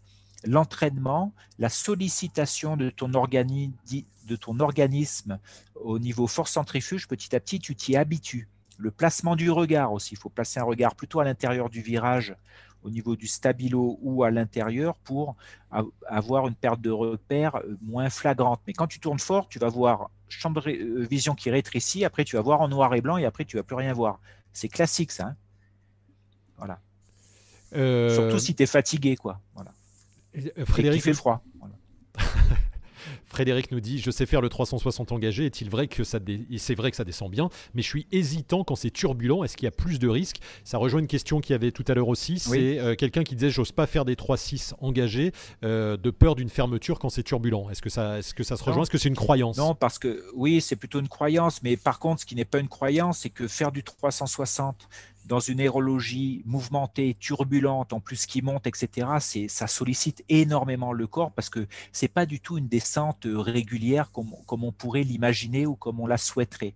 Ça va bouger fort dedans. Hein, ça va bouger fort, mais la voile va plutôt être très solide. Mais ça va pas du tout être régulier, euh, finger in the nose. Non, ça va être, euh, ça va bouger, c'est pas relax quoi. Oui, c'est ça, c'est qu'on se fait, on se fait secouer quand même euh, quand, on, fait du C'est pour ça, c'est la euh. grosse différence entre, on est obligé d'apprendre les manœuvres dans un contexte adapté, donc d'aérologie calme, d'y aller progressivement, de connaître sa voile, etc.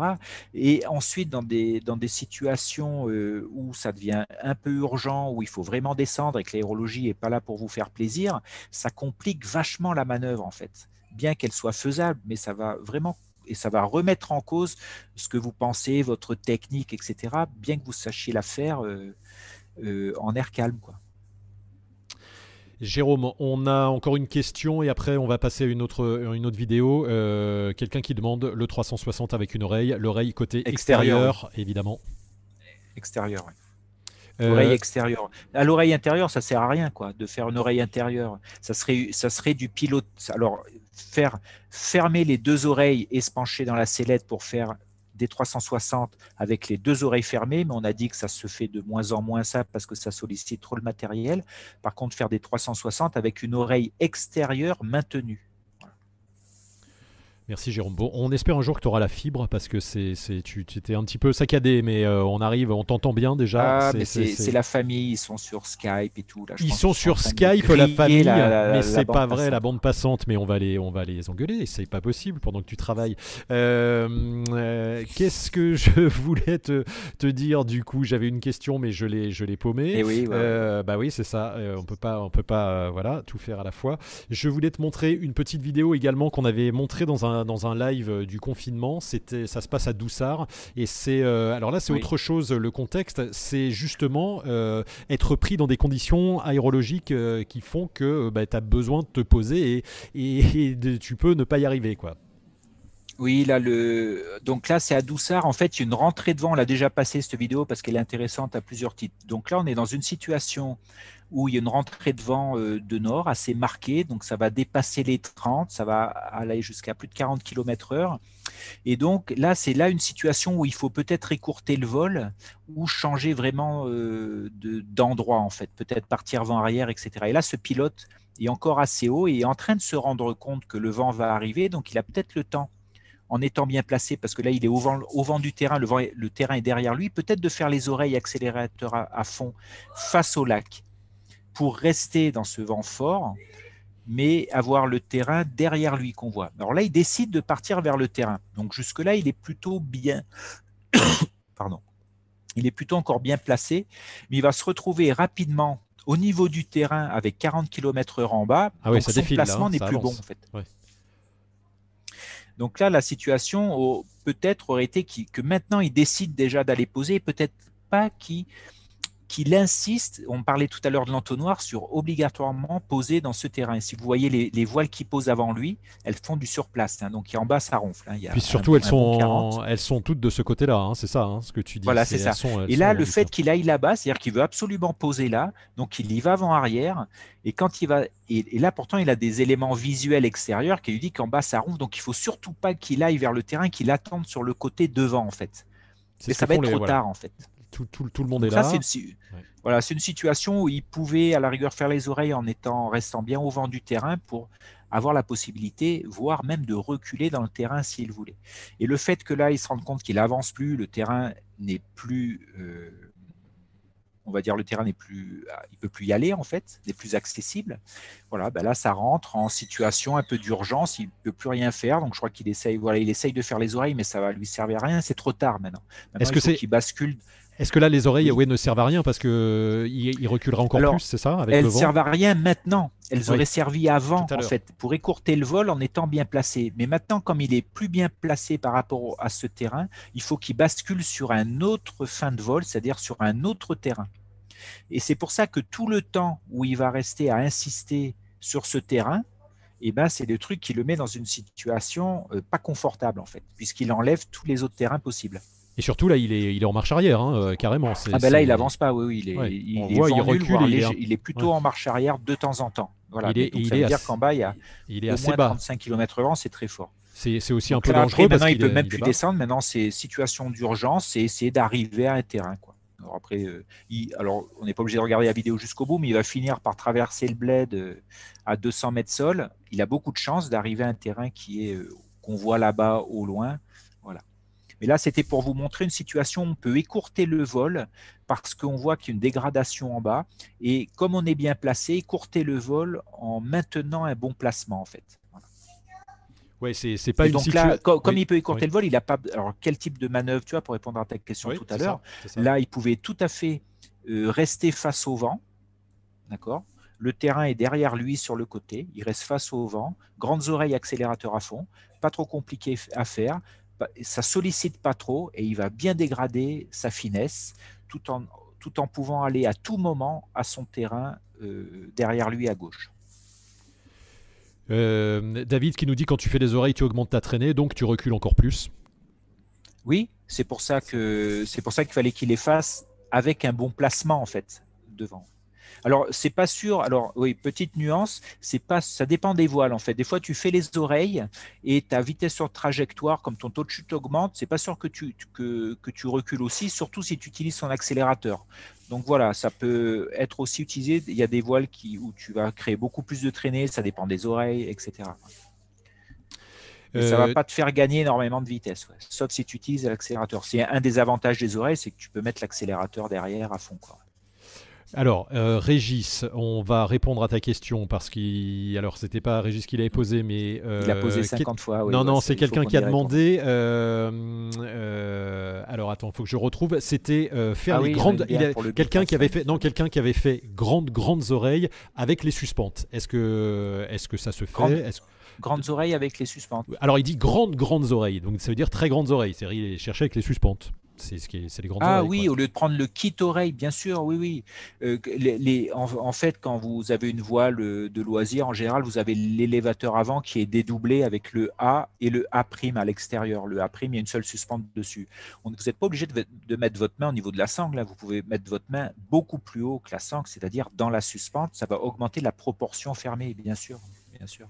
Quelle est la limite, Jérôme, de, des grandes oreilles, j'allais dire euh, Parce qu'on peut aller chercher, la, chercher encore plus loin. Il y a une limite euh, structurelle où on peut pas faire. Euh, aucune. aucune. Tu peux avoir 10 cm. Non, tu peux en faire des très grosses et fermer 30-40%, c'est-à-dire qu'il reste plus grand-chose fermé au milieu. Alors plus vous montez, une petite nuance quand même, hein, plus vous montez en voile de performance, moins elles vont accepter énormément de traîner avec énormément d'oreilles. Donc c'est possible qu'il euh, un risque de parachutal avec des voiles performantes. Hein. Avec des voiles de loisirs, vous pouvez en tirer pas mal. Euh, Alors la question, la question Mathieu dit, la question je pense c'est en prenant toutes les suspentes avant, sauf les centrales. Ah, alors en général, tu en as trois sur les avant de chaque côté. Donc, si tu les prends toutes, ça veut dire deux, sauf la centrale. Alors, des fois, il vaut mieux en tirer une seule sur une plus grande longueur que deux. Voilà la réponse. Merci Jérôme.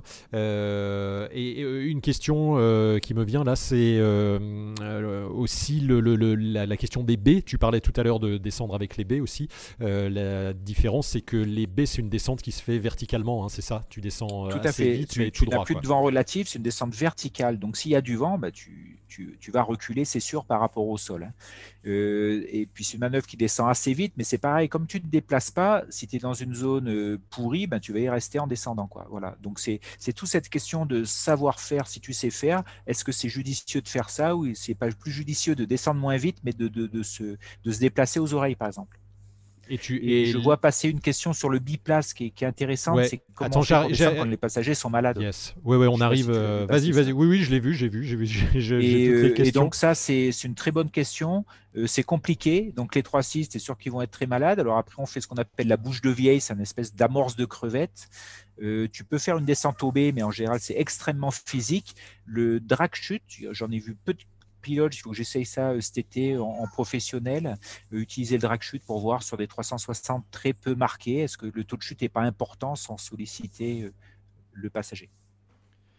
Et donc on était sur les baies, Jérôme. la, descente au B sollicite beaucoup le matériel, dit Frédéric. Et, effectivement, il y a des constructeurs même qui ne recommandent pas la descente au B. Hein. c'est ça, il faut vérifier.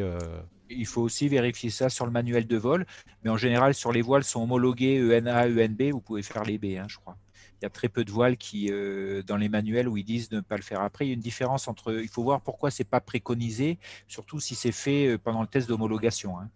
Euh, voilà. Après, c'est toujours pareil. Est-ce que vous avez besoin de, faire ça? C'est bien de savoir faire si votre voile, euh, on peut le faire avec votre voile. Ça permet de vous entraîner, de, gonfler votre bagage technique euh, en descendant au B. Après, quand c'est turbulent, les B, bof, bof, c'est sûr qu'il faut vous entraîner à faire les B déjà en air calme pour, parce qu'il n'y a pas besoin d'en tirer beaucoup suivant les voiles et ça peut être très stable. Et c'est vrai que si c'est turbulent, eh ben on peut jouer un petit peu pour maintenir son taux de chute et accepter que la voile bouge un peu euh, tout, en descendant de manière efficace. Allez Jérôme, il nous reste moins de 15 minutes dans ce, dans ce live. On a un pilote qui nous a envoyé une vidéo euh, sur la communauté Wingmaster. Je voulais te la montrer, je vais te la retrouver. Euh, elle est là, elle arrive. C'est parti et tu vas nous dire de quoi il s'agit. C'est un pilote qui, qui va écourter son vol aussi parce qu'il y a des conditions qui sont particulières ça s'entendrait les Alpes. je, me, rappelle, c'est un, pilote de la communauté qui a envoyé sur un cross entre Saint-André et Dormillouz. Donc c'est un cross, euh, c'est une classique, mais c'est assez engagé parce qu'il y a pas les endroits pour poser, vous êtes vite dans la pampa après. Alors là, les conditions sont très généreuses et euh, on voit les, déjà l'évolution des, des, cumulus, etc qui sont de plus en plus euh, consistants, on va dire. Et là, il arrive au, je pense qu'il veut faire un aller-retour après repartir dans le sud. Il arrive vers Dormiouz et là, il décide d'aller poser parce que il, considère pour lui, mais il a à juste titre, hein, il n'y a pas de critique à faire là-dessus, que l'évolution euh, que l'évolution des nuages et l'évolution de l'aérologie ne, ne, va pas dans le bon sens. Les cumulus sont de plus en plus gros, donc il décide d'écourter son vol, d'aller poser. Donc je trouve que la démarche est bonne parce que souvent quand c'est bon, décider d'aller poser de manière volontaire quand c'est plutôt bien, c'est, ben, il faut se faire un petit peu violence de temps en temps, mais on le regrette pas après quoi. Et là, euh, ce qu'il dit un peu dans la vidéo, c'est justement quand il décide d'aller poser, alors que c'est pas un endroit où il avait décidé, ben, il est confronté à euh, l'aérologie de basse couche, les, petites vallées qu'on peut voir euh, assez encaissées, donc des écoulements de vent qui peuvent être un peu différents de ce qu'il avait imaginé, etc. Donc la démarche est bonne lui, pour lui, de, décider d'aller poser, parce qu'il regardez, on voit hein, le ciel quand même se charge de plus en plus. Et là, comme on est dans des coins avec des petites vallées un peu étroites, des sommets assez hauts et tout, ça peut vite prendre, on dit des tours, c'est-à-dire de se retrouver dans des, situations avec moins de possibilités de poser et tout, ça peut devenir délicat ensuite. Et effectivement, là, il explique que le vent, que le vent rentre et, euh, et que finalement, il a bien fait de, il a bien fait d'aller se poser. Euh, donc c'est l'anticipation, toujours pareil, mais besoin de, besoin de descendre. Hein. Et, euh, bon, il maîtrise, suivant hein. son expérience et suivant où vous volez, euh, votre marge en fait est peut-être plus grande. Par exemple, là, sur ce, vol-là, entre Saint-André et Dormillouz, si vous voyez le relief autour, il y, a, il y, a, un côté un peu plus engagé dans les vallées, il y a moins, les axes sont moins marqués, etc. C'est des grosses montagnes avec beaucoup de contraste. C'est plus compliqué d'engager un cross là-bas pour les poser, etc., que par exemple des crosses dans le Grésivaudan, où là vous avez de très grandes vallées avec des axes routiers, où vous, pouvez peut-être attendre un peu plus longtemps, ensuite vous retrouvez en vallée avec beaucoup plus de marche, d'espace, plus de choix pour poser que dans des, vallées en montagne comme ça. Merci Jérôme. On a un petit débat là qui s'est qui s'est lancé sur euh, ah. sur le chat euh, sur euh, l'ordre dans lequel on fait oreille accélérateur. Alors il y, a Yannick dit pour le BPC ils disent oreille accélérateur. Alors d'abord oreille, ensuite accélérateur, ensuite lâcher les oreilles et on lâche l'accélérateur. et Mathieu lui dit je fais les oreilles, j'accélère, je relâche ensuite l'accélérateur et je relâche les oreilles. Quel est l'ordre pour toi? Est-ce qu'il y, a une importance à cet ordre et, lequel est-il? L'ordre important, c'est celui dans le sens où on les fait, c'est-à-dire qu'on fait d'abord les oreilles, on accélère après, hein, plutôt que accélérer à fond, faire les oreilles, parce qu'on peut avoir des proportions accélérées plus grosses.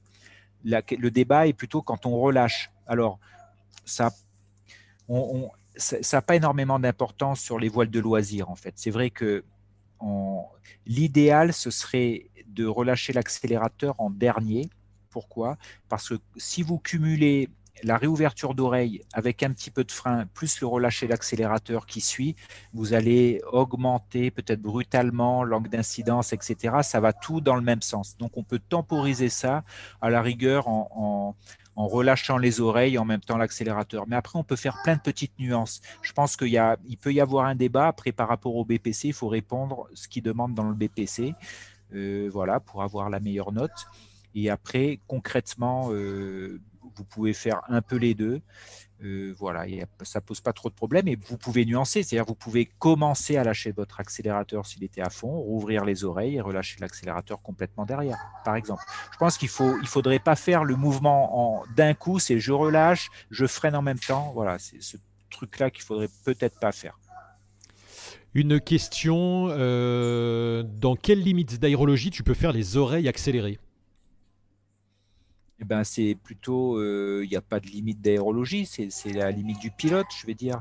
Après, même dans le, problème, ça serait plutôt près du sol, en fait, où il faut commencer, parce que tu peux accepter qu'il y ait des mouvements de ta voile dans une aérologie turbulente, oreille plus accélérateur. Si ça bouge et que tu es loin, ça n'a pas trop, trop, de conséquences, il n'y a pas trop d'embardé, parce qu'avec les oreilles et l'accélérateur, vous allez avoir une voile qui va avoir beaucoup plus de roulis, et ce roulis peut être accentué avec des changements de direction avec l'aérologie. Donc, on va éviter ça près du sol. Donc, près du sol, on va peut-être relâcher un peu l'accélérateur euh, parce que la proximité, il va falloir tenir compte de la proximité du sol. On a une question de Nicolas qui dit euh, Lors d'une journée atomique, peut-on sans danger faire les oreilles et accélérer à fond? Est-ce qu'il n'y a pas un risque de frontal? Ben, je ne sais pas ce que veut dire pour toi atomique.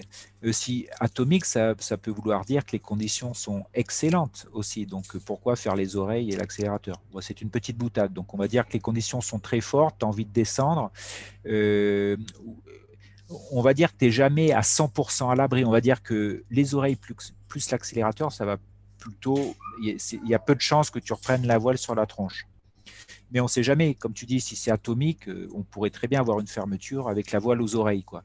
Mais je pense qu'il y a peu de chances. Après, tu peux. Euh, ouais, j'allais dire un truc, mais non, ça sert à rien. Tu n'es pas obligé de mettre l'accélérateur à fond, mais ça, je ne pense pas que ça change énormément. Euh, on a Thibaut qui nous fait un petit coucou là, dont on vient de montrer la vidéo et qui dit euh, qu'il avait bien fait de descendre parce que ça s'est transformé en orage. Effectivement, on le voit sur la vidéo là, je l'ai pas mis après, mais je la mettrai en lien là si vous regardez en, différé. Grosse pluie et tonnerre, quelques dizaines de minutes après m'être posé. Donc ça, ça, les prévisions météo le disent. Hein. C'est pas on est en train de voler puis d'un coup il y a un orage par l'opération du Saint-Esprit. Hein. Non, non, ça il y a une prévision. Donc ce qui fait que quand il enclenche son cross, il est attentif à l'évolution et ça lui permet de prendre la bonne décision au bon moment en fait, parce qu'il n'y a pas de surprise. Et il se dit voilà, j'avance jusque là, jusqu'à ce que je trouve que ça, pour moi, c'est pas bien ou par rapport à mon placement, j'écourte le vol. Jérôme, il nous reste 7 minutes euh, pour cette dernière partie. Je voudrais que tu, nous dises aussi, parce qu'on a vu les conditions particulières euh, pour descendre, pour ces descentes rapides, mais il y a aussi, tu l'évoquais au tout début, il y a se faire plaisir. Euh, on, a, on, a, passé une bonne journée, on a bien volé, on est assez haut, on a du gaz, et tiens, ben, on va essayer des techniques pour descendre et s'amuser, voire s'entraîner. Hein, c'est aussi une des possibilités voilà, beaucoup de plaisir par rapport aux sensations, faire des 360, des 360 asymétriques et tout, faire du pilotage, c'est très sympa. ça donne bonne sensation. Le, après, je pensais au truc aussi, ça fait plaisir de maîtriser, d'apprendre de des manœuvres et, bien, et de les maîtriser. C'est pour ça que c'est bien de s'entraîner. Des fois, on ne sait pas quoi faire sur, sur un vol en air calme et tout. Ben, on peut revoir un peu ce qu'on a appris, ce qu'on sait faire les entretenir le niveau technique. Justement, tu, préconiserais quoi pour des pilotes euh, qui volent euh, régulièrement ou pas, qui ont peut-être vu ces techniques ou pas? Est-ce que on s'amuse à faire des 3-6 tout seul? Est-ce que si on n'en a même jamais fait, voir ce que ça fait, jusqu'à quel point? Est-ce qu'on s'amuse à faire une oreille, enfin des wings accélérés avec les oreilles? Est-ce qu'on s'amuse à tout ça hors cive, hors milieu sécurisé, hors instruction est-ce qu'on peut le faire? Est-ce qu'il y, a un risque à le faire? Ben après, voilà, il y a toujours des risques. je vais nuancer dans ma réponse, c'est-à-dire que faire les oreilles, je pense que vous pouvez apprendre. Il faut déjà bien savoir ce que c'est les oreilles. C'est pas découvrir en l'air quelle suspente on va tirer. C'est déjà avoir une bonne notion de qu'est-ce qu'il faut faire. C'est pour ça que les, des, images Wingmaster vous donnent une, déjà une bonne idée. Ensuite, plus on va aller dans les manœuvres, on va dire un peu plus techniques, euh, si la question se pose, j'ose pas le faire, et eh ben à la rigueur, ne le faites pas et aller, aller, choisir un contexte plus rassurant avec un encadrement, etc., qui peut être soit au-dessus de la terre en milieu adapté, on va dire. Adapté, ça veut dire aérologie calme, loin de tout.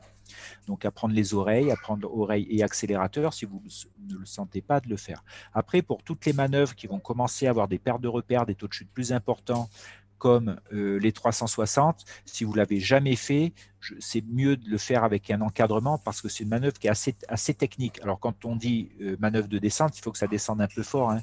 Si, si c'est tourné en descendant à 2 ou 3 mètres secondes, je ne considère pas que ce soit une manœuvre euh, de descente rapide. Donc ça, oui, vous pouvez le faire. Par contre, si vous voulez aller plus loin, avec des risques de perte de repères plus savoir fait et des forces centrifuges assez marquées, c'est bien de, le faire progressivement avec un encadrement pour le 360, qui est une des manœuvres les plus, les plus complètes, euh, compliquées en parapente. Jérôme, quelques questions. après, il y a des, pilotes qui, qui, se sentent euh, autodidactes euh, de tenter le truc. Quoi. Jérôme, quelques questions, 20 secondes par réponse, euh, Max. Euh, est-ce qu'il y a une particularité qui va nous faire choisir le 360 ou les oreilles pour descendre rapidement? On l'a évoqué au début du live. Oui, la proximité, l'aérologie, la proximité du relief et surtout la maîtrise de la manœuvre. Si tu ne sais pas faire 360, la question ne se pose même pas. quoi. Théo nous demande jusqu'à quand conserver oreille accélérée. Est-ce que ça peut être jusqu'à latéraux et toucher sol? Oui, tout à fait, oui. Alors après, ça dépendra de l'aérologie. Si c'est extrêmement turbulent à l'atterrissage, il vaut mieux, il vaut mieux presque avoir la voile ouverte et lâcher l'accélérateur pour piloter sa voile, parce que tu, avec les commandes, tu peux mieux manœuvrer, tu as plus de maniabilité. Euh, alors que si tu arrives à accélérer avec les oreilles, tu peux rien faire à part des transferts de poids, donc c'est pas très précis à piloter. Voilà, donc ça va dépendre de plein de choses, le vent, la, force du vent, la direction du vent, la turbulence, l'espace que tu as à l'atterrissage, mais tu pourrais très bien arriver euh, dans une aérologie calme, ventée, euh, accélérée, oreille et assis, par terre euh, dans de l'herbe. Et donc ça répond à Frédéric qui dit oreille plus accéléré, accélérateur. Idéalement, c'est de le faire vent arrière ou face au vent? Aucune importance. Voilà, merci. Puisque, parce que, si tu es face au vent en face, l'important c'est le déplacement par rapport au sol. Mais en l'air, aérodynamiquement, ça n'a pas d'importance. Yannick demande est-ce qu'il y a beaucoup de différence en G entre un 360 engagé et un face planète? Eh ben, C'est un peu la même chose, mais c'est pas le même terme utilisé. C'est-à-dire que quand on tourne en 360, au début, la voile est comme ça, et petit à petit, elle va se mettre face planète, c'est-à-dire le bord d'attaque vers le sol, et c'est là où on a les, plus fortes centrifugations. Centrifugation. Oui, c'est ça, c'est correct. Merci Jérôme, il reste 2 minutes 40 pour conclure sur cette thématique, sur les descentes rapides, euh, nous, nous redire euh, ce, que tu, ce que tu as expliqué tout à l'heure ne pas être obligé de, faire des descentes rapides, ça veut dire anticiper, ça veut dire il faut les maîtriser, ça veut dire il faut s'être entraîné. Hein. C'est ça, euh, on va dire, tout ce, tout ce, résumé de cette, de cette soirée-là. Euh, oui, parce qu'en même temps, je lisais un truc, vent eh ben, tu descendras plus vite. Euh, on répondra aux questions après, il reste deux minutes. Mais voilà, mais ça... Euh, oui, donc vous avez vu que je vous ai donné aucune recette parce que surtout il n'y en a pas en fait. On aimerait trop avoir le bouton rouge pour descendre. Et ce qu'il faut vous rappeler de ça, c'est que bien sûr, il y a, il y a, il y a trois thèmes. Il y a préparer votre vol euh, au niveau des conditions, observer les évolutions et ensuite, en fonction de votre bagage technique, en fait, prenez des marges en fait puisque c'est compliqué quand on voit plus rien, quand ça bouge, on est stressé. Dans un contexte de stress, c'est compliqué. Vous perdez 50% de votre technique. Donc c'est pour ça qu'il faut garder des marges. Au fur et à mesure que vous allez apprendre, progresser, vous allez gonfler votre bagage technique, votre bagage mental, et finalement, plus ça va, moins vous allez avoir besoin de vos descentes rapides. On en a peut-être besoin plus au début. En fait, c'est pour ça que le thème euh, intéresse puisque les gens ont envie de savoir comment on descend et plus vous progressez, plus vous anticipez, donc moins vous avez besoin de descendre. C'est ça, c'est finalement la descente rapide et une descente euh, d'urgence. Et quand on est parapentiste expérimenté, sauf si on s'est mis dans des conditions particulières, on l'a vu, les nuages ou euh, voilà. oui, mais parce qu'on est moins surpris. on est moins surpris. Qu'on n'a pas de défense, on n'a pas de réelle défense comme mm. un planeur qui va à 200 à l'heure ou, ou, un ULM. On peut vraiment partir d'un endroit euh, serein. En parapente, on n'a tellement pas de défense et plus on monte en performance et plus on voit cette limite là, donc moins on a envie d'aller la voir, quoi. C'est ça. Et donc l'idée, c'est anticiper, anticiper, anticiper. Hein. c'est ça. Apprenez, ça, observez, euh, et puis ensuite anticiper. Voilà. Et finalement, la descente rapide, c'est ce que tu dis pour s'amuser. Ça devrait être au final que pour s'entraîner et que pour s'améuser et à utiliser vraiment voilà, son bagage technique pour ne pas avoir l'utiliser. Parce que quand on a un bon bagage qu'on maîtrise, peut-être qu'on sait qu'on n'aura pas besoin de l'utiliser ou on va éviter de le faire. Mais on sait qu'on a ce petit bagage. Euh, dans le panier. Quoi. Bon Jérôme, merci beaucoup encore pour cette soirée, c'était hyper intéressant sur les descentes rapides. Euh, tchuss, on se retrouve euh, la semaine prochaine, euh, samedi 18h, toujours pour ces lives euh, gratuits Wingmaster Débrief. N'oubliez pas de vous abonner sur la chaîne Wingmaster Débrief, ici là en cliquant abonnement, cliquez sur la petite cloche, c'est pas la petite cloche, c'est pas Jérôme hein, qui est à côté, c'est la vraie petite cloche qui est en bas. Et puis, ah bah tu, tu ton image, elle, me pique. Hein. Ah ouais, ouais. Ton image me pique un peu de la place là. Voilà, on, est revenu normal et on dit euh, salut à tout le monde, bon couvre-feu, bonne soirée. On se retrouve la semaine prochaine, 18h, pour un nouveau euh, Wigmaster débrief. Salut Jérôme, à bientôt, merci, merci beaucoup. Merci à tous et à bientôt.